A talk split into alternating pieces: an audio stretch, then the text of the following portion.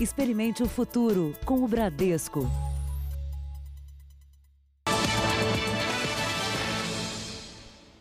Olá, boa noite para você. Boa noite. Câmeras flagraram o momento em que um policial reagiu a um assalto quando chegava em casa com a mulher e os filhos em São Paulo. De acordo com a polícia, o suspeito é um adolescente que foi encontrado baleado em um hospital.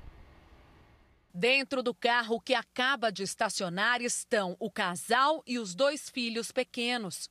A mulher desce e observa a rua enquanto abre a porta de casa. Ela vê um homem se aproximar e puxar a arma para o marido, que é policial militar. Ele reage e atira de dentro do veículo. O assaltante foge. O policial vai atrás. Desesperada, a mulher corre para buscar as crianças. Segundo a polícia, o assaltante, menor de idade, foi encontrado ferido num hospital da zona sul da cidade. Depois de ser atendido, ele foi trazido para esta delegacia acompanhado da mãe. O menor preferiu ficar em silêncio, não confessou ter participado do delito, mas foi reconhecido pela vítima. O policial não quis gravar entrevista, mas esta vizinha relatou o que viu. A parede da casa dela ficou marcada pelos disparos. Na hora foi um barulho muito forte, muito grande. Aí a minha filha desceu correndo e só viu os bandidos passar com a moto e bateu o tiro um tudo. Outras quatro pessoas são procuradas. Foi presa no Rio Grande do Sul uma quadrilha de roubo de carros. E um detalhe chamou a atenção da polícia nesse caso. Um dos ladrões usava tornozeleira eletrônica e combinava os roubos depois do horário que era obrigado a se apresentar à justiça. Os crimes eram praticados na capital e na região metropolitana de Porto Alegre. Cinco homens foram presos. Áudios de conversas entre os criminosos mostram que eles preferiram agir sempre ao amanhecer. Às sete horas é a melhor hora, mano, porque daí os caras estão saindo para trabalhar, é a hora que cai mais carro e tem menos polícia, né? Troca de turno da polícia, mano. Segundo a polícia, os carros roubados eram clonados para serem usados por quadrilhas em assaltos a comércios e residências. As ordens para os crimes vinham de dentro dos presídios. E os integrantes que atuavam do lado de fora também são velhos conhecidos da polícia. Um deles, preso hoje, usava uma tornozeleira eletrônica. Em um dos áudios, o criminoso fala inclusive sobre conciliar os roubos com a hora de se apresentar à justiça. Que amanhã tem que me apresentar, né? Se eu puder e depois que eu me apresentar, tá na mão. Eu levo, se quiser levar alguém pra ir, pra eu pegar pra ti, eu também pego. E nem precisa me dar nada, né, mano? Se tu pegar ele sete horas, dá tempo de pegar o bicho e lá se apresentar ainda. O homem de 29 anos foi encontrado em casa em um condomínio na zona norte da capital gaúcha. Assim como ele, os outros quatro presos são reincidentes. 17 operação em quatro anos e que nós, mais uma vez, estamos monitorando presos dentro do presídio, comandando crimes. Veja agora outros destaques do dia. Organização Mundial da Saúde volta atrás e agora diz que pessoas sem sintomas podem transmitir o coronavírus. Ministro da Saúde nega a intenção de esconder números da doença. O governo vai pagar mais duas parcelas do auxílio emergencial. Amigos de menino João Pedro dizem que policiais atiraram com eles rendidos. Assassino do ator Rafael Miguel é procurado no Paraguai e na Argentina. O enterro de George Floyd nos Estados Unidos.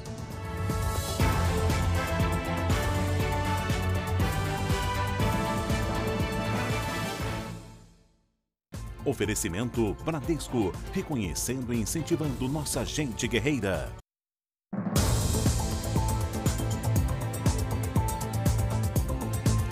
Hoje completa um ano de um crime brutal. Paulo Cupertino assassinou o namorado da filha, o ator Rafael Miguel, e os pais dele em São Paulo. O autor do crime não aceitava o romance da filha. Depois de tanto tempo, o inquérito policial revelou que dois amigos teriam ajudado Cupertino a fugir. Ele ainda não foi localizado e pode estar escondido fora do país. Oi, mãe. Oi, pai. Oi, Rafa. Um desabafo emocionado. Porque a única coisa que eu queria era conversar com vocês. No vídeo, com quase 20 minutos de duração, Camila Miguel fala diretamente ao pai. Ai, eu tinha tanto medo de perder. A mãe. Se eu era parecida com você antes, hoje eu me vejo mais ainda. Até na forma de falar. E ao irmão Rafael Miguel. Você era uma pessoa muito gentil, muito humilde, que ajudava, assim, era muito genuíno você, né? Camila convive com a dor de perder toda a família e a impunidade por saber que o assassino não foi preso até agora. É um fardo que a gente vai carregar pro resto da vida. Em 9 de junho de 2019, Paulo Cupertino cometeu o crime porque não aceitava o romance da filha Isabela Matias com Rafael. Cupertino executou o jovem e os pais dele com 13 tiros. Rafael foi ator na infância. Ficou conhecido por participar de campanhas publicitárias e interpretar em 2013 o personagem Paçoca na novela Chiquititas. E aí, vocês dois? E aí? Cadê? A polícia já fez buscas em mais de 300 endereços em 10 estados e divulgou fotos de como a aparência de Cupertino poderia estar. A investigação está sob sigilo, mas o depoimento de um amigo de Cupertino parece ter esclarecido como ele fez para fugir depois dos assassinatos. O autor do crime teria tido a ajuda de duas pessoas, Eduardo José Machado e Vanderlei Antunes Ribeiro Senhora. Vanderlei, que morava em Sorocaba, no interior de São Paulo, disse à polícia que horas depois do crime, a esposa de Eduardo ligou dizendo que Paulo Cupertino estava na rodoviária da cidade precisando de ajuda. De lá, Cupertino fugiu para a casa de uma amiga em Águas de São Pedro. Ela pediu que ele se entregasse. Então, Cupertino foi para um hotel a 200 quilômetros dali. Enquanto isso, Vanderlei teria vindo até a casa de Eduardo, em São Paulo, buscar 5 mil reais para serem usados na fuga do amigo.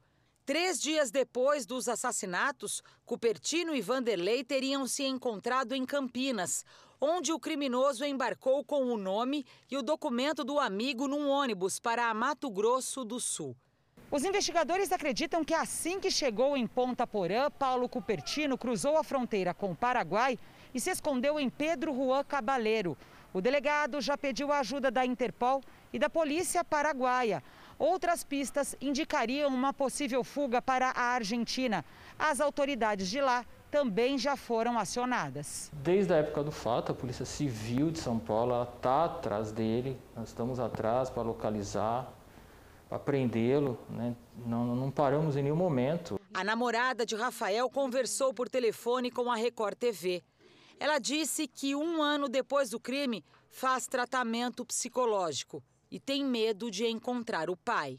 Eu nunca duvidei que ele tivesse tendo ajuda de pessoas próximas, porque ele nunca andou com pessoas de boa índole. Eu tenho sim medo de andar na rua e encontrar com ele, sabe? Se eu que sou filha tenho você, imagina a família, sabe, de, de Rafael, machuca o coração.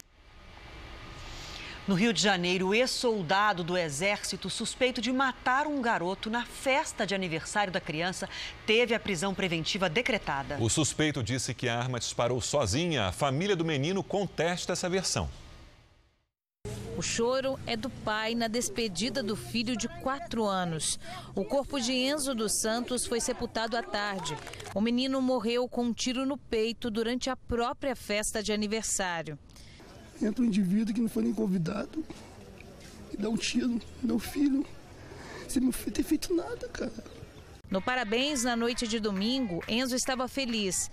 Devido à pandemia, a festa tinha poucos convidados. Um deles foi levado à casa da família por um vizinho. Pedro Vinícius de Souza, de 22 anos, teria sido o autor do disparo que atingiu Enzo. O ex-militar, preso em flagrante, deixou o exército em fevereiro e fazia bicos consertando celulares. Hoje, a justiça decretou a prisão preventiva dele, que alega que o disparo foi acidental. Os irmãos da vítima contestam essa versão. Ele ficou falando que a arma caiu no chão e disparou. Aí meu irmão de seis anos que viu começou a gritar na frente dele, falando: é mentira, você que apertou, você botou a arma para trás e apertou no meu irmão. Pedro Vinícius apresentava sinais de embriaguez e, horas antes da festa, chegou a publicar vídeos consumindo bebida alcoólica. A polícia agora deve ouvir os pais de Enzo e outros convidados da festa para ter mais informações sobre o caso. O resultado da necropsia também vai ajudar nas investigações para ver se o trajeto feito pela bala corresponde à versão dada pelo suspeito. A hipótese de uma reprodução simulada dos fatos também não foi descartada. A vai de reconstituição do crime para ver se realmente foi um disparo acidental ou se houve algum dolo por parte do Pedro, mesmo que um dolo eventual, sem querer produzir, sem querer o resultado, mas assumindo o risco de produzi-lo. Em Goiás, duas empresas foram interditadas e os donos presos por venderem produtos médicos falsificados. Remédios e também catéteres usados por quem faz hemodiálise foram apreendidos. Um representante da empresa do Rio Grande do Sul que fabrica os catéteres foi quem fez a denúncia. A gente adquiriu esse produto e verificamos que o produto não se tratava né, nossos materiais, e sim de uma falsificação, né? inclusive uma falsificação bem grosseira. Né? Cerca de 300 catéteres e dezenas de medicamentos falsificados foram apreendidos. O material é usado em cirurgias, procedimentos cardiovasculares e por pessoas que fazem hemodiálise. Centenas de vidas foram colocadas em risco em hospitais de Aparecida de Goiânia, na capital e região. A gente está falando de vidas, né, de pessoas. E como é um produto que é implantado dentro do paciente, nós estamos falando de um produto que pode causar óbito. As empresas também funcionavam como um grande depósito de medicação clandestina e vendiam os remédios sem autorização dos órgãos sanitários. Elas etiquetavam os produtos vencidos com o nome da representante oficial. A Polícia Civil prendeu duas pessoas. Eles adquiriram um lote de produtos vencidos desde 2017, descartados, onde eles remarcaram esses produtos com uma empresa conhecida de know-how aqui na região sul do país e revendiam esse produto adulterado em Aparecida de Goiânia. Os empresários presos vão responder por adulteração de medicamento e crime contra o consumidor e podem pegar até 15 anos de prisão. Nós estamos num momento de pandemia. As pessoas estão nervosas e ainda tem gente que ousa, que abusa de colocar produto falso e de má qualidade para tratar e fazer mal à saúde das pessoas. Depois de seis meses e sete mortes, 11 pessoas foram indiciadas no inquérito da contaminação pela cerveja Baker. A investigação concluiu que não houve sabotagem. A investigação concluiu que a causa da contaminação da cerveja foi uma falha na solda de um cano. A polícia usou um líquido fluorescente para reconstituir o processo. Uma bomba de resfriamento foi a responsável por espalhar o líquido tóxico dietileno glicol pela fábrica. Foram encontrados também problemas em soldas e um vazamento no tanque que fazia o produto se misturar à cerveja. Então, os fatos que são investigados aqui delimitam em duas condutas. Primeiro, o uso incorreto do equipamento ou né, usando a substância tóxica e o descontrole dessa substância. Sete lotes da cervejaria Baker foram contaminados. Seis da cerveja Belo Horizontina e um da Capixaba. Não foi sabotagem, mas houve descuido na produção. Por isso, 11 pessoas que não tiveram os nomes divulgados foram indiciadas por lesão corporal e homicídio culposo. A polícia reconheceu a culpa pela negligência, mas não a intenção de matar. Das 29 vítimas, sete morreram. Em nota, a Baker informou que vai honrar as responsabilidades com a justiça, as vítimas e os consumidores. Já as famílias se dizem desamparadas pela cervejaria com a pandemia, aumentaram as entregas de produtos pelos motoboys e eles passaram a ser alvo de criminosos. O sindicato da categoria calcula que os roubos em São Paulo cresceram 30% nos últimos meses. Por pouco, a moto do Alan não foi roubada. O motoboy sofreu um assalto ao fazer uma entrega na capital paulista. Vieram sete moleques e me, me abordaram e roubaram as mercadorias do baú da minha moto, né? Com a pandemia, os pedidos para o serviço de delivery aumentaram e os riscos também. A gente já para, já chega numa rua para fazer entrega, já olha para os dois lados, né? Já fica inseguro, na verdade, né? Porque as ruas vazias, sem movimento nenhum. Essas imagens gravadas em Fortaleza flagraram o momento em que outro motoboy é assaltado por dois criminosos armados. Eles mandam o rapaz correr. Depois, aceleram a moto e conseguem escapar. Motoboys foram alvos de assaltos em várias regiões do país desde o início da pandemia. Só em São Paulo, o sindicato da categoria estima que nesse período o índice de roubos durante as entregas cresceu 30%. E as ocorrências são registradas nas áreas centrais, muitas vezes em plena luz do dia. O motoboy está carregando desde um alfinete até um celular de última geração.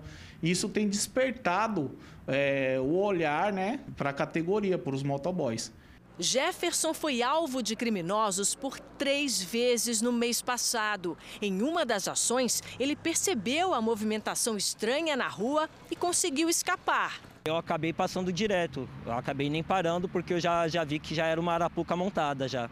Agora, ele redobra os cuidados na hora das entregas. Normalmente, quando eu vou fazer uma entrega, eu nem chego a, a desligar a moto, eu sempre procuro me manter o mais próximo dela possível, por conta que a, a insegurança está bastante. O comércio de rua poderá funcionar na cidade de São Paulo a partir de amanhã. A gente vai ao vivo com o repórter Fábio Menegatti. Fábio, boa noite. Boa noite, Sérgio. Boa noite a todos. Olha, quem fez esse anúncio foi o próprio prefeito Bruno Covas, que disse ainda que as imobiliárias também vão poder funcionar a partir de amanhã aqui na capital paulista. E neste momento, tanto o prefeito quanto o governador do estado, João Dória, estão reunidos aqui no Palácio dos Bandeirantes para definir os detalhes técnicos desta reabertura. As imobiliárias podem trabalhar quatro horas por dia. Já o comércio, das 11 da manhã até as 3 da tarde. No acordo, setores se comprometeram com medidas sanitárias e de higiene, como orientação aos clientes, controle no número de pessoas e testagem dos funcionários. E amanhã o prefeito deve assinar o mesmo acordo com os shopping centers, que estão programados para reabrirem a partir desta quinta-feira. O estado de São Paulo, infelizmente, registrou um recorde negativo. Em 24 horas foram 334 mortes por causa da Covid-19. Com isso, já são mais de 9.500 óbitos em todo o estado. 150 mil pessoas estão contaminadas. Sérgio, Adriano. Daqui a pouco os números no Brasil. Obrigado, Fábio. No Rio de Janeiro, a Justiça acolheu os recursos do governo do estado e da prefeitura e derrubou a liminar de ontem que havia suspendido os decretos que flexibilizavam o isolamento social. Com isso, serviços como as lojas de imóveis, de decoração e de carros, além de bares, restaurantes e shoppings, poderão abrir, desde que observadas as normas de segurança. O Ministério da Saúde voltou a divulgar hoje os dados completos da pandemia no Brasil por determinação do ministro Alexandre de Moraes, do Supremo Tribunal Federal. São 739.503 casos da doença com 38.406 mortos e 1.272 registros nas últimas 24 horas. O número de pessoas curadas da Covid-19 chegou a 311.064 e 390.033 pacientes estão em acompanhamento. O ministro da Saúde negou hoje que houve manipulação dos dados da Covid-19 por parte do governo ou intenção de escondê-los. O general Pazuello defendeu a mudança na plataforma de conteúdo sobre a pandemia. Na reunião do Conselho de Governo, o ministro da Saúde apresentou o modelo da nova plataforma de atualização de dados da pandemia, segundo ele, mais completo, e negou que o ministério tenha deixado de dar publicidade aos números. Nós queríamos ver se realmente não estava sendo subnotificado e não aumentado. Nós estávamos buscando o número verdadeiro para evitar a subnotificação. Nós nunca falamos de hipernotificação. Nosso medo é que tivesse havendo subnotificação. E isso nós buscamos, trabalhamos para ter os dados reais. Todo o restante é apenas discussão, interpretação, mídia, combate. A questão provocou críticas ao governo, principalmente depois da contradição de números de óbitos e casos em duas divulgações do Ministério neste domingo. A polêmica fez com que o ministro Alexandre de Moraes, do Supremo Tribunal Federal, determinasse ao Ministério a retomada da divulgação ampla dos dados. A ordem do ministro do Supremo se baseia no princípio da transparência pública que está na Constituição. Hoje mesmo, a plataforma digital do Ministério da Saúde, que divulga os dados da Covid-19, voltou a incluir o total acumulado de infectados e óbitos. Mas o ministro Pazuello defende um novo modelo de divulgação destes óbitos. Não tem nada a ver com o número de óbitos, nem número de registros, e sim a, o lançamento do óbito no dia que ele morreu e não no dia que foi registrado no boletim. Pazuello foi ouvido pela comissão do Congresso que acompanha as ações contra o coronavírus. O presidente Rodrigo Maia compareceu à sessão e fez cobranças. Nós estamos aqui por um problema claro de comunicação do governo com a sociedade, com os governadores, com os prefeitos e com o parlamento. O que nós queremos, todos nós, sei que Vossa Excelência também, e agradeço mais uma vez a sua presença, é que todos, todos os brasileiros tenham transparência na divulgação desses dados. Aos deputados, o ministro sustentou que manterá a transparência, que o Brasil já consegue fabricar respiradores para atender a população e que a pandemia entrou na terceira fase, a da interiorização dos casos. É utilizar as estruturas que hoje estão ociosas ou ficando ociosas nas capitais e regiões metropolitanas para atender o pessoal que está no interior. Para isso, distribui-se respiradores de transporte, recursos para contratação de UTI, às vezes aérea, às vezes terrestre, para que o pessoal possa se tratar da maneira correta e ideal nas estruturas desdobradas nas capitais. A orientação do Ministério agora é que pacientes iniciais da Covid-19 busquem atendimento para evitar que evoluam para a fase aguda da doença. O governo repassou hoje a primeira parcela do socorro aprovado pelo Congresso a estados e municípios.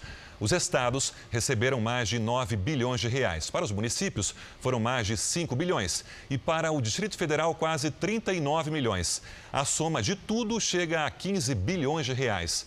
A próxima parcela está prevista para 13 de julho. O Tribunal Superior Eleitoral voltou a julgar ações que pedem a cassação da chapa Bolsonaro e Mourão. Vamos ao vivo a Brasília conversar com o repórter Clébio Cavagnoli, que conta pra gente, Clébio, como é que tá o julgamento. Boa noite para você. Boa noite a você, Adriana, ao Sérgio e a todos. Os ministros analisam duas ações que apuram supostos ataques de hackers a um grupo do Facebook e de disparos de mensagens em massa por meio de aplicativos durante a campanha de 2018 ainda. Os processos foram apresentados pelas coligações de Marina Silva e Guilherme Boulos, candidatos derrotados à presidência. Eles alegam que a chapa do presidente Jair Bolsonaro teria sido beneficiada pelos ataques e pelas mensagens em massa. O ministro Edson Fachin votou agora há pouco no sentido de produzir novas provas. E quem vota neste momento é o ministro Og Fernandes. A gente lembra que o julgamento começou em novembro do ano passado. Naquela ocasião, o relator do caso, o ministro Og Fernandes, votou contra o pedido de cassação da chapa. Ainda faltam, portanto, os votos de mais quatro ministros. De Brasília, Clébio Cavagnoli. Obrigada, Clébio. E você vai ver daqui a pouco, antiviral Rendesivir tem bons resultados em testes com macacos e pesquisas avançam em humanos. E também família do Tocantins aceita ajuda para tratar doença rara da filha e é abandonada.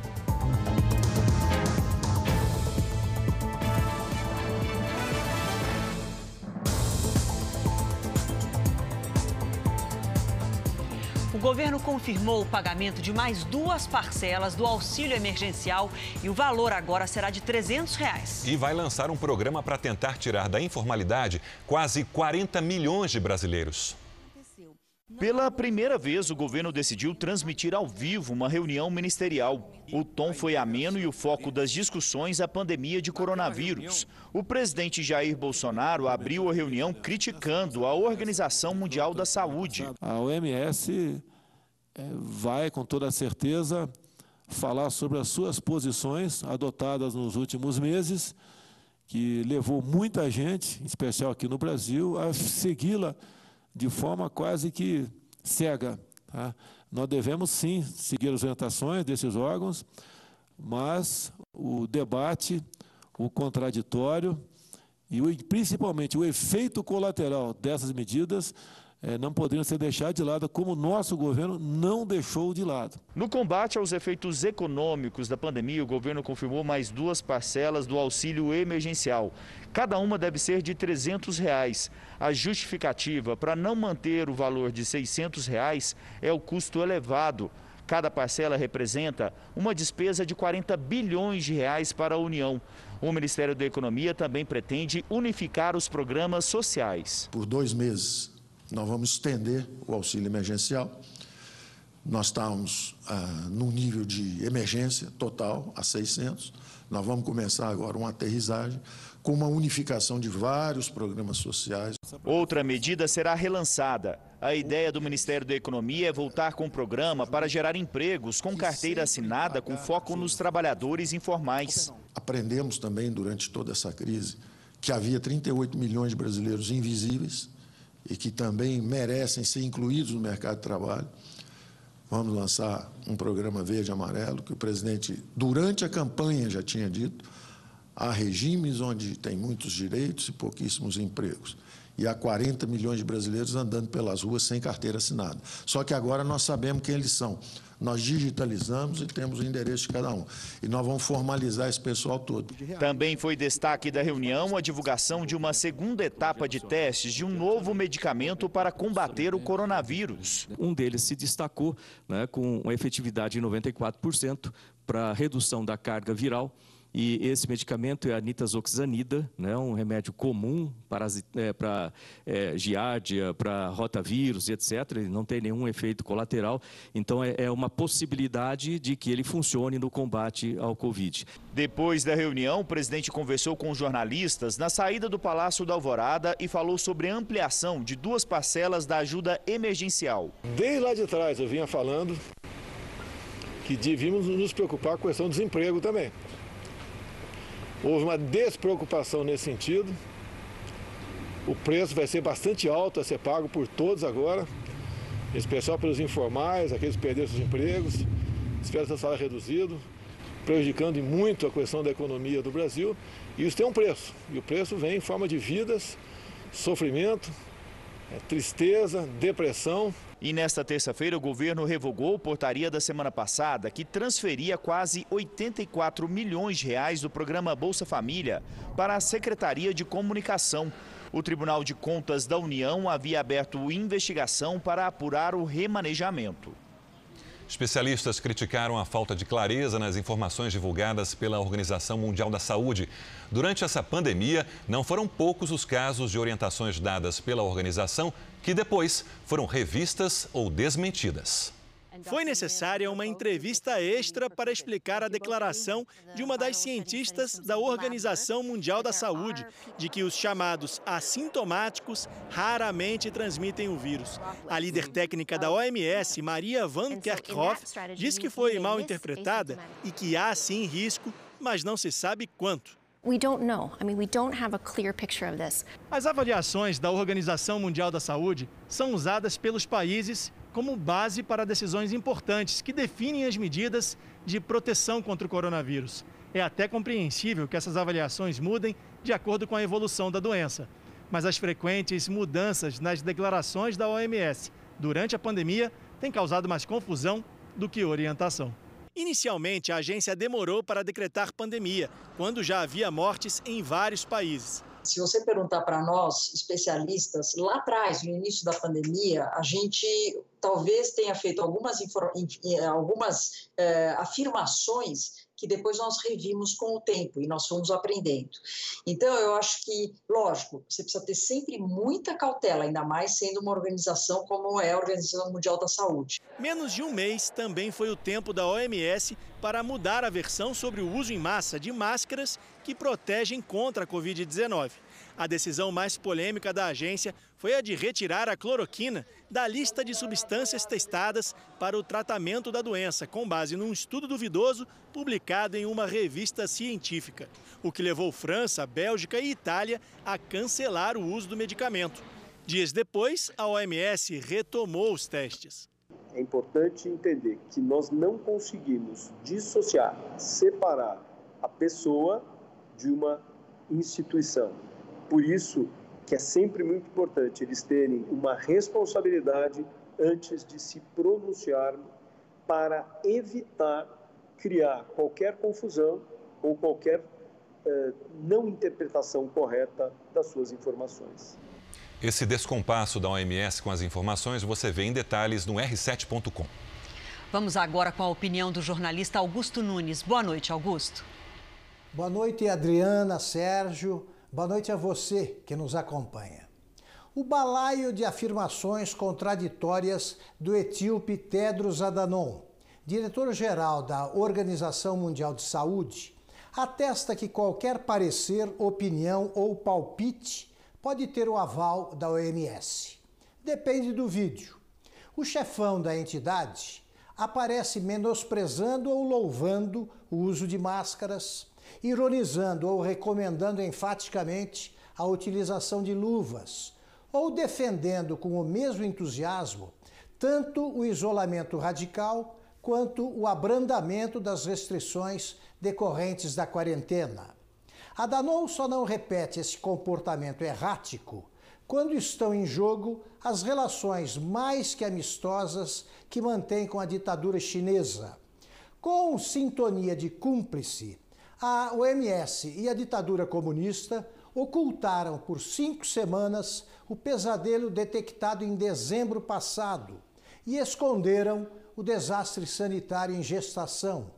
Enquanto pôde, a OMS evitou reconhecer que se tratava de uma pandemia. Para preservar os laços promíscuos com o regime chinês, a OMS virou uma dispendiosa inutilidade. Pode transformar-se na mais vistosa vítima fatal da pandemia de coronavírus. Veja a seguir o caso João Pedro. Amigos do menino dizem que a polícia disparou quando eles já estavam no chão. E também integrante de facção criminosa do Brasil foge de hospital do Paraguai vestido de médico.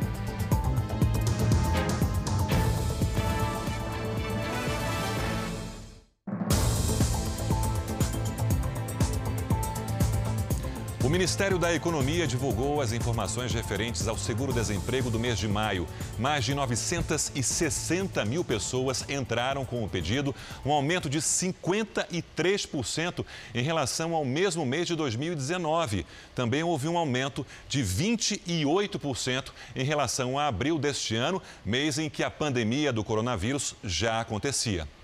Foi enterrado hoje nos Estados Unidos o corpo de George Floyd, o segurança negro, morto por um policial branco numa abordagem. Isso depois de vários dias de funeral pelo país, Adriana. É, e como nós mostramos também nos últimos dias, esse crime gerou uma onda de protestos pelo mundo contra o racismo. Amigos e familiares vestiram roupas brancas para pedir paz e justiça. A cerimônia em Houston, no Texas, ficou lotada. Uma pesquisa que analisou dados dos países mais desenvolvidos mostra que a polícia americana mata mais pessoas em custódia do que qualquer outra nação do primeiro mundo. Diante do problema, o Congresso deve votar um pacote que prevê reformas nas forças policiais ainda neste mês. No ano passado, Javier Ambier, de 40 anos, não resistiu a uma abordagem policial no Texas e morreu depois de avisar que não conseguia respirar o mesmo que aconteceu com George Floyd. Em Nova York, o policial que agrediu uma jovem em uma manifestação pacífica foi preso hoje. O vídeo mostra o empurrão. A jovem bateu com a cabeça e teve uma convulsão. Uma situação parecida com a de um idoso na semana passada. Um conjunto de mudanças na segurança pública e nos procedimentos da polícia começaram a ser votados hoje em Nova York são dez novas leis, entre elas a criminalização do estrangulamento em abordagens. Um estudo feito pela Escola de Medicina de Harvard indica que o coronavírus já circulava pela China em agosto, quatro meses antes do primeiro caso ser reportado. Vamos ao vivo com a nossa correspondente Cíntia Godoy. Cíntia, bom dia para você. Como é que os pesquisadores chegaram a essa conclusão? Boa noite, Sérgio. Olha, eles usaram como base imagens de satélite de deslocamento de pessoas em direção a hospitais. Segundo os pesquisadores, unidades de saúde da cidade de Wuhan, onde surgiu a doença, tiveram mais procura durante o outono de 2019, na comparação com o ano anterior. Além disso, no mesmo período, aumentou a busca na internet por palavras como tosse e diarreia, que mais tarde foram identificadas como sintomas da Covid-19. Bom, a China criticou o estudo e disse que as observações são superficiais. Sérgio, Adriana. Obrigado, Cíntia. Uma mãe do interior do Tocantins vive um drama em São Paulo. Ela luta contra o tempo para agilizar uma cirurgia no coração da filha de apenas sete meses. Da descoberta da doença até aqui veio a pandemia. Ela se sentiu enganada por uma blogueira que prometia ajudar e decidiu vir para São Paulo, mas continua firme no objetivo de salvar Yasmin. A demora no ganho de peso do bebê chamou a atenção dos pais que nunca imaginaram que Yasmin, hoje com sete meses, era portadora de uma cardiopatia congênita, um defeito no coração que a criança já nasce com ela. A criança fica mais cansada, então ela cansa para mamar, ela não consegue amamentar geralmente no peito o tempo todo, tem que parar várias vezes, ela sua mais e principalmente ela não ganha peso, não desenvolve. Em vez de ter duas válvulas, o coração só tem uma, o que sobrecarrega o pulmão. Além de outras complicações, a cirurgia tem idade certa para ser feita. Necessariamente precisam ser operados. O ideal é que a cirurgia seja realizada entre os quatro e os seis meses de vida. Assim que descobriu o problema, menos de um mês atrás, a família do interior de Tocantins começou a fazer campanhas pela internet para os custos da viagem e cirurgia. Foi um, um choque muito grande e a gente tentou correr atrás de todas as formas. Aí fizemos vaquinha, fizemos pôster dela pedindo ajuda, né, e tudo. A família também iria recorrer ao SUS, mas acabou sendo procurada por uma blogueira que prometeu ajudar Yasmin. Hoje nós não conseguimos concluir a nossa live. Segundo a família, Marcela Toledo se prontificou a pagar todos os gastos com a cirurgia, além de custos com hospedagem, alimentação e até com voo particular que traria a família para São Paulo. Todo o procedimento seria feito com um especialista renomado, num dos mais importantes hospitais do país. E para que tudo parecesse real, bem verdadeiro, até uma consulta online foi realizada. Eu ofereci uma ajuda para a cirurgia dela. Eu tinha alguns patrocinadores, algumas pessoas que iam me ajudar. É uma pessoa sem coração, que fazer uma coisa com uma criança tão inocente igual a minha filha, brincar com a saúde dela, não, acho que não é uma pessoa, não é um ser humano, não. Mesmo em choque, a mãe não desistiu da viagem a São Paulo para batalhar pela cirurgia. Sem dinheiro e com a ajuda de amigos e colegas de trabalho, a mãe conta que a família desembarcou no estado na semana passada e luta contra o tempo no interior do estado, que tem aluguel mais barato. Uma boa notícia: a família de Yasmin entrou em contato com a nossa produção há pouco e informou que o bebê foi levado nesta terça-feira ao Hospital Regional de Sorocaba, onde faz exames pré-operatórios. A data da cirurgia ainda não está marcada. O Jornal da Record teve acesso com exclusividade aos depoimentos dos amigos do menino João Pedro. Eles deram detalhes dos últimos momentos de vida do garoto. Tudo o que aconteceu nessa casa no dia 18 de maio foi relatado em detalhes a promotores, procuradores da República e defensores públicos. Eles fazem parte de uma força-tarefa que investiga a morte do menino João Pedro, de 14 anos, no complexo do Salgueiro, em São Gonçalo. Os adolescentes que acompanhavam João Pedro naquela tarde revelaram o que teria acontecido quando os policiais invadiram a casa. O Jornal da Record teve acesso ao conteúdo desses depoimentos. Os jovens disseram que jogavam sinuca quando ouviram helicópteros dando rasantes sobre a comunidade. Contaram que viram tiros sendo disparados e pareciam vir das aeronaves. O grupo correu para se abrigar quando viu policiais arrombando o portão. Os jovens se esconderam e foram rendidos. Afirmaram que, já deitados no chão, ouviram mais disparos. Os adolescentes narram que foram para um dos quartos quando uma granada explodiu no quintal. Em seguida, mais tiros. Segundo os depoimentos, João foi atingido nesse momento. Na sequência, um policial ordenou que dois garotos carregassem João. O menino ferido foi levado de carro, escoltado por um policial, ao helicóptero da polícia. Os adolescentes não viram criminosos pularem o um muro. A reconstituição do crime aconteceria nessa terça-feira, mas foi adiada por uma decisão do Supremo Tribunal Federal que impede operações durante a pandemia. O Ministério Público e a Defensoria querem interrogar os policiais que, por enquanto, só prestaram depoimento na delegacia de homicídios. A família entende que todos precisam ser ouvidos para que a reprodução simulada comprove quem matou João Pedro. Mas que inteligência é essa que entra e mata inocente, mata aquele jovem de 14 anos? A Defensoria Pública do Rio de Janeiro diz que espera a participação da Polícia Federal na reconstituição do crime. Já a Corregedoria Geral de, da Polícia Civil abriu uma sindicância para apurar os fatos e afastou três policiais que participaram da ação. Artistas fizeram uma manifestação para pedir justiça para o menino Miguel. Ele caiu do nono andar de um prédio no Recife. A terça-feira foi marcada por um protesto realizado por artistas de rua para lembrar a morte de Miguel. Usando embarcações em meio ao rio Capibaribe, eles estenderam uma faixa em frente ao prédio onde o menino caiu. Na Casa Simples, na periferia do Recife, os brinquedos de Miguel ainda estão do jeito que ele deixou. A ficha ainda não caiu que meu filho não vai voltar para casa. E vou em cada cômodo dessa casa, não vejo meu filho. Aí vem a lembrança da, do que aconteceu, da, da da primeira visão que eu tive dele. Infelizmente, agora o que me resta é o vazio. O menino morreu depois de cair do nono andar deste prédio onde a mãe trabalhava, no centro do Recife. Uma semana se passou e a mãe do garoto ainda aguarda respostas sobre o que aconteceu. Mirtes diz que não acredita que o filho tenha escalado sozinho a janela que dá acesso ao espaço, onde fica o ar-condicionado. Nessas imagens, é possível ver as marcas que seriam da sandália do garoto em um dos aparelhos.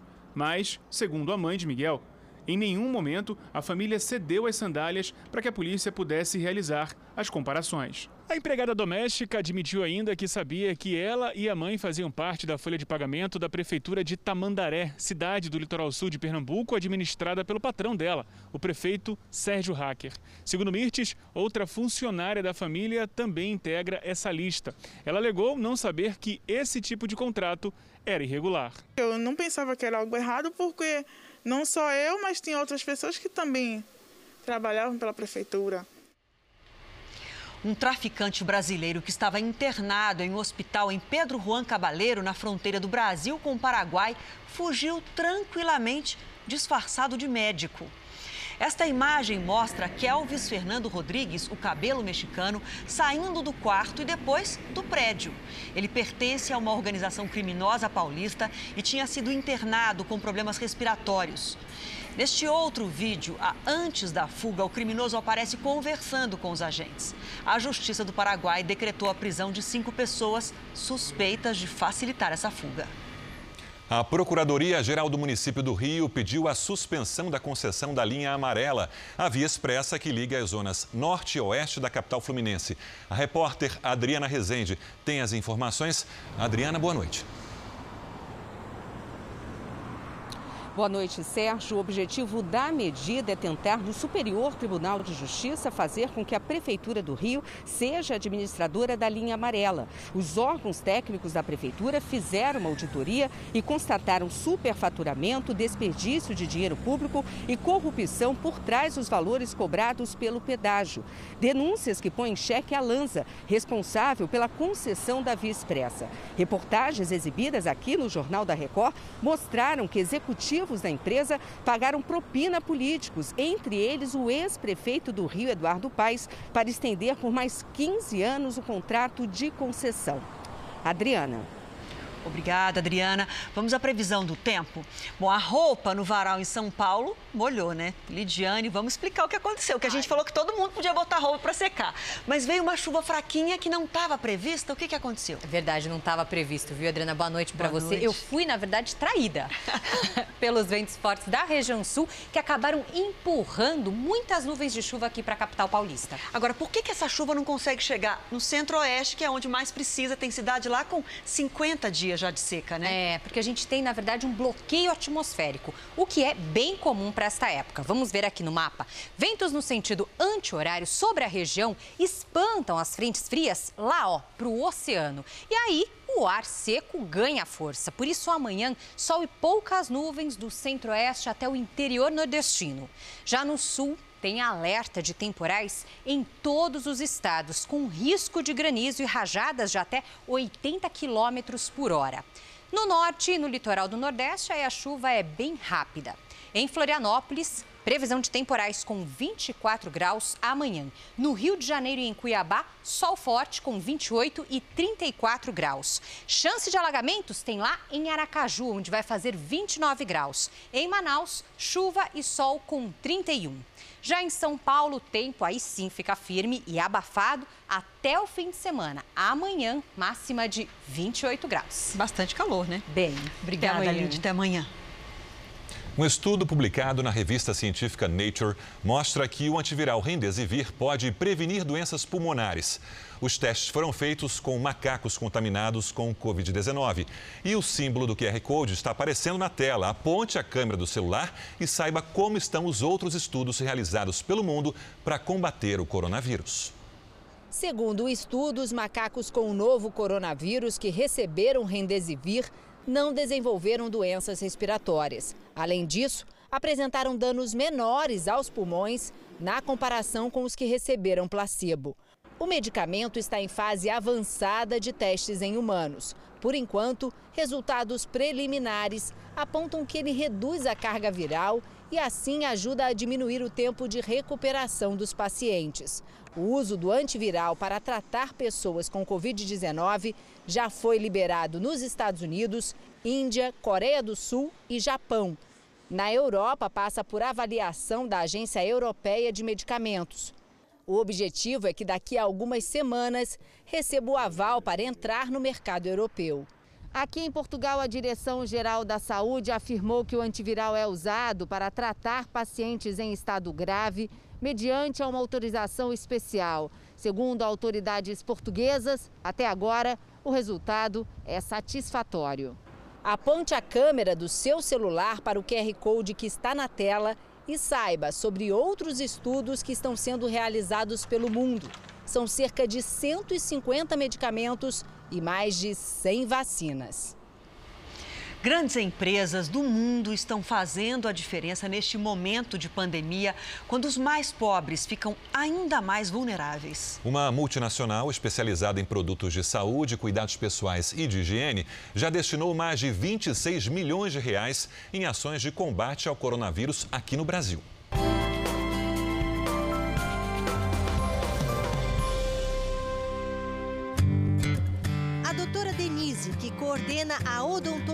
Do Hospital São Paulo, sentiu logo de início a falta de um produto essencial para pacientes entubados: uma solução para higienizar a boca.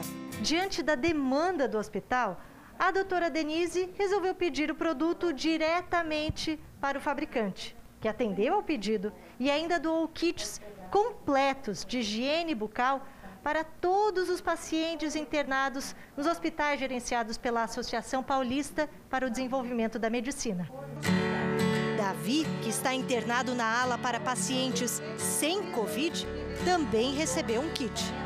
Foram mais de 300 mil itens, como escovas, pastas de dentes e enxaguantes bucais, que somam 7 milhões de reais em doação. A saúde é uma só e começa pela boca. Nesse momento que o vírus está presente na saliva, a importância da higienização bucal é fundamental. Essa foi apenas uma das ações da multinacional P&G, que já forneceu mais de 30 toneladas de produtos a comunidades carentes em parceria com a Cruz Vermelha. Outras 78 toneladas em cestas básicas chegaram a comunidades como Paraisópolis, em São Paulo, e Cidade de Deus, no Rio de Janeiro. Foram doadas também 675 mil fraldas descartáveis e até barbeadores. A empresa ainda tem ajudado no desenvolvimento de pesquisas. Já destinou 200 mil reais para a equipe liderada pela doutora Esther Sabino, a primeira pesquisadora a sequenciar o genoma do coronavírus na América Latina. Outros 22 milhões de reais foram para auxiliar hospitais e profissionais que estão na linha de frente do combate ao vírus. O setor privado se mobilizou rapidamente se mobilizou de forma ah, organizada e de forma vultosa e está fazendo a diferença em muitas frentes. Eu espero que a gente esteja minimizando uh, o impacto da crise e que a gente possa continuar ajudando na retomada e no fortalecimento dessa economia diferente que vai emergir, já está surgindo após essa crise. O Jornal da Record termina aqui. A edição de hoje na íntegra e também a nossa versão em podcast estão no Play Plus e em todas as nossas plataformas digitais. E à meia-noite e meia tem mais Jornal da Record. Fique agora com a novela Apocalipse. Cuida da sua saúde. A gente volta a se encontrar amanhã aqui no JR. Até lá. Boa noite e até amanhã.